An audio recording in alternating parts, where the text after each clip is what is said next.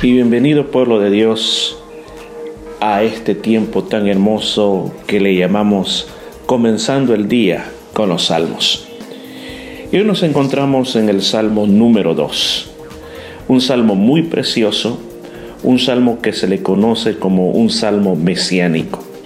Los salmos mesiánicos son aquellos que hablan sobre la venida del Mesías. Y este salmo de David, él habla acerca de las bendiciones de la venida del Mesías a esta tierra. Y él comienza diciendo en el Salmo 2, ¿por qué se amotinan las gentes y los pueblos piensan cosas vanas? Se levantarán los reyes de la tierra y los príncipes consultarán unidos contra Jehová y contra su ungido.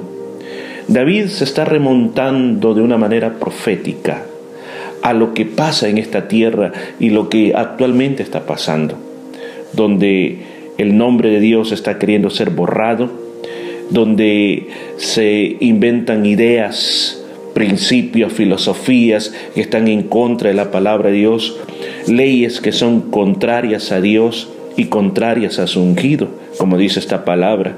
El ungido en esta palabra, en este salmo, es Jesucristo, nuestro, nuestro Mesías. Y habla de romper ligaduras, de echar las cuerdas, o sea, tratar de detener el trabajo de Dios. Y parecería que eso es lo que pasa en nuestro mundo, que tratan de detener el trabajo de Dios, tratan de impedir que se predique la palabra y hacer muchas cosas más. Pero dice el salmista David, Dios se reirá desde los cielos de ellos, se va a burlar de ellos. Lo que habla es que no nos desesperemos que en el tiempo que vivimos tenemos muchos este, impedimentos. ¿Sabe? al final la palabra de Dios va a triunfar. Porque Él dice, pero yo he puesto mi rey, ¿quién? El ungido, el Mesías. El Señor va a publicar esos decretos, el Mesías, el Hijo de Dios. Él está ahí para adorar, para ayudarnos. Y le dice al Mesías, te daré por herencia a las naciones y como posesión tuya los confines de la tierra. Los que vas a quebrar con vara de hierro como vasija de alfarero, los vas a desmenuzar. David está viendo hacia el futuro, el futuro cuando el Señor venga a esta tierra, cuando dice que Él desciende desde el cielo y todo ojo lo verá y descenderá en el monte de los olivos. Luego San Mateo capítulo 25 dice que y 24 y 25 es San Mateo, que Él llamará a las naciones como un gran rey poderoso les pedirá cuentas y dice que va a apartar los cabritos a un lado y las ovejas a otro lado y aquellos que han sido fieles a él les dirá siervos de Dios venid a entrar en mi reino en lo poquito me fuiste fiel pero lo mucho te pondré hay un día de juicio por eso este salmo nos llama, dice, ahora rey, sean prudentes, hoy acepten la amonestación, jueces de la tierra. Hoy aprendan a servir a Jehová con temor, alégrense con, temblor. David llega el momento en que dice, llegará el día del juicio. A todos nos llegará el día del juicio. Pero mientras tanto, hoy es el tiempo que puede hacer cambios en tu vida para que vayan mejor las cosas. ¿Y qué es lo que dice? Prudencia. Prudencia. O sea, cuidado con lo que estás haciendo hoy. Evalúa, haz un balance de tu vida recibe la amonestación.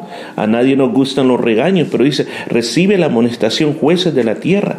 ¿Qué más dice? No solo recibe amonestación, sino que sirve a Jehová con temor, sirve. Es un tiempo que hoy estamos viendo, no de estar de perezosos, sino de que poder hacer todo lo que podemos hacer para nosotros poder servir al Señor. Ahí que es un tiempo de alegrarnos también.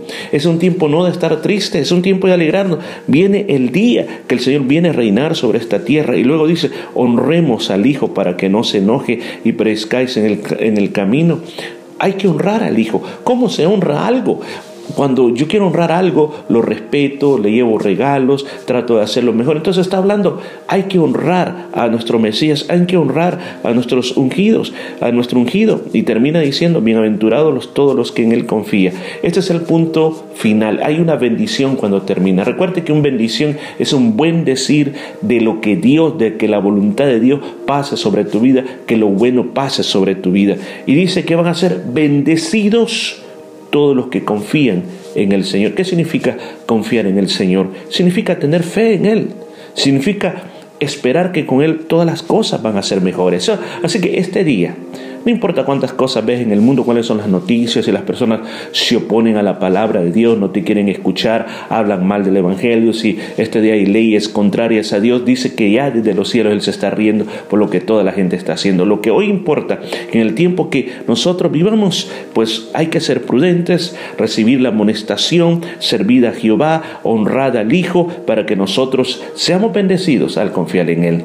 Que tenga un buen día y recibe este saludo de Mor Velázquez, pastor de la Iglesia Cristiana Jesús el Camino, y nos oímos en la próxima vez. Hasta pronto.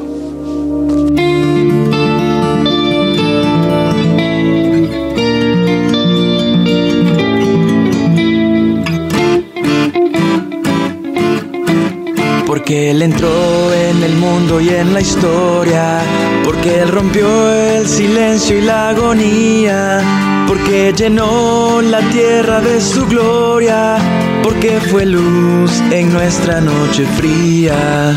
Porque Él nació en un pesebre oscuro, porque Él vivió sembrando amor y vida,